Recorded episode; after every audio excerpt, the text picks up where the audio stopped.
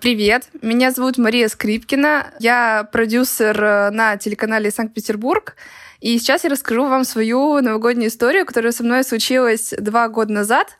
Она действительно оказалась такой волшебной для меня и по-детски такой наивной.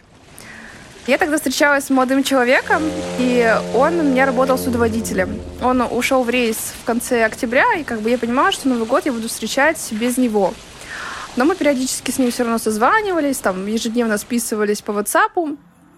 Однажды мы созвонились, это был примерно конец ноября, начало декабря, и стали обсуждать, что нет такого новогоднего настроения, как было в детстве, то есть ты как-то ждал этот Новый год, как-то все было действительно по-новогоднему, по-волшебному. Вот ты ждал этих подарков, ждал, что там тебе под елочку положит подарки Дед Мороз. А как бы в таком взрослом возрасте, ну, уже как-то все не так, и на самом деле нет такого новогоднего чувства.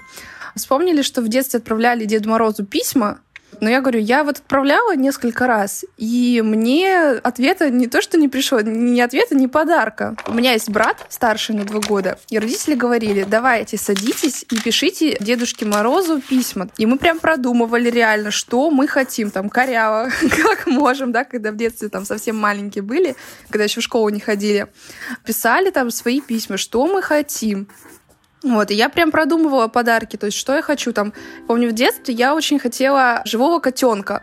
Вот я писала, типа, Дедушка Мороз, подари мне котенка. И мне дарили родители как бы игрушку этого котенка, то есть которую я продумала. Я прям писала, хочу, чтобы он был беленький с черненьким. Родители каким-то образом, видимо, умудрялись найти именно такую игрушку котенка, то есть чтобы он был белый с черным. Вот прям попадали точно в мою, так сказать, мечту, в мою просьбу ну и дальше, когда я там становилась старше, я там уже писала более подробные подарки. Вот список, грубо говоря, набрасывала, такая, давай что-нибудь из этого.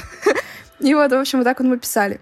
Понятное дело, я верила, что это как бы типа Дед Мороз подарил, но я все равно понимала, что это вот, что это родители. То есть у меня не было какого-то, знаете, подарка там, чтобы было написано от Дедушки Мороза, там, или какое-то письмо от него пришло. То есть я посылала это Великий Устюг, как бы ни ответа, ни привета после этого не было.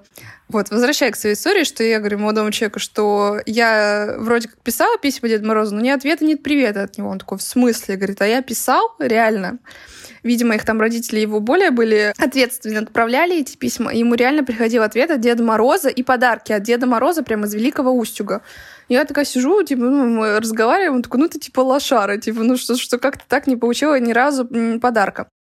Вот, проходит где-то недели три после этого разговора где-то уже там 20 числа декабря, приходит мне почтовое уведомление, что меня ждает посылка на почте, и вот в строчке «Откуда» написано «Великий Устюг». Я прихожу домой к родителям, показываю, говорю, это что за сюрприз? Они говорят, мы не знаем, типа, это не мы.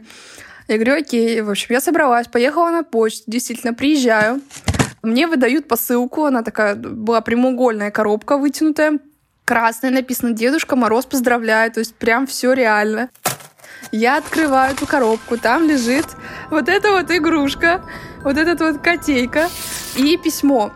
И прям там написано «Машенька, привет! Пишу тебе там из заснеженного там великого Устюга. Мы нашли твое письмо, которое ты там посылала несколько лет назад. Там его, видимо, куда-то спрятал снеговичок. Ну, короче, так все по-волшебному написано, реально так по-детски. Я там реально прям расплакалась, потому что это очень мило, трогательно.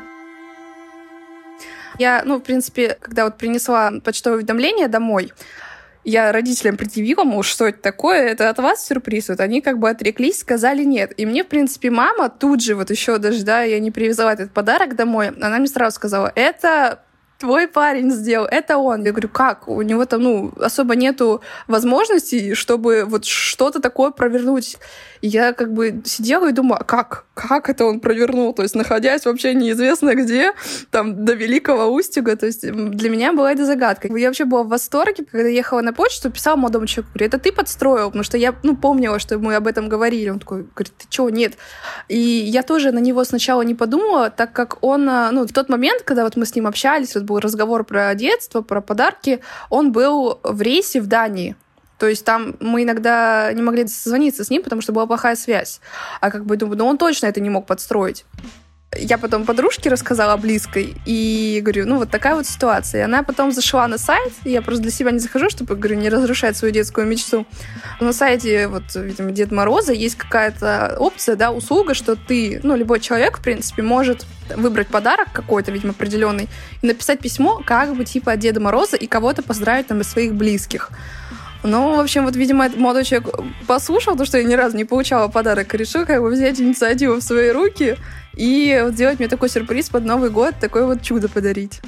Как я поняла, что это, в принципе, молодой человек, там в письме были какие-то указаны моменты вот за прошедший год, да, потому что я была с ним тогда знакома там, ну, примерно год, и вот он знал какие-то моменты, которые произошли за вот минувшие несколько месяцев. И там было упоминание, и я поняла, что это он, то есть знает ну, об этом событии близкий круг людей. Было понятно, как бы, что это он, даже, знаете, по слогу, так сказать, да, то есть мы там с ним переписывались, какие-то фразочки проскакивали, которые вот, ну, характерны именно для него или там, ну, вот определенные, да, так скажем, связки в предложениях. Я поняла, что это вот именно мой молодой человек, то есть это вот так, как бы завуалировано все было, конечно, а вот, и можно было типа закрыть глаза, как будто это действительно все-таки Дед Мороз мне написал, но было косвенно понятно, что руку приложил к этому вот именно молодой человек, что именно вот он написал это письмо. Я, соответственно, начала его допрашивать, так сказать, да, писать ему смс говорю, это ты подстроил, то есть это твоя работа. Я ему, естественно, похвастала, что я еду сейчас на почту получать подарок от Деда Мороза. Он такой, вау, как здорово! Типа, как прикольно. Он такой, ну вот видишь, говорит, типа, ты же вот посылала письмо, вот наконец-таки дошло.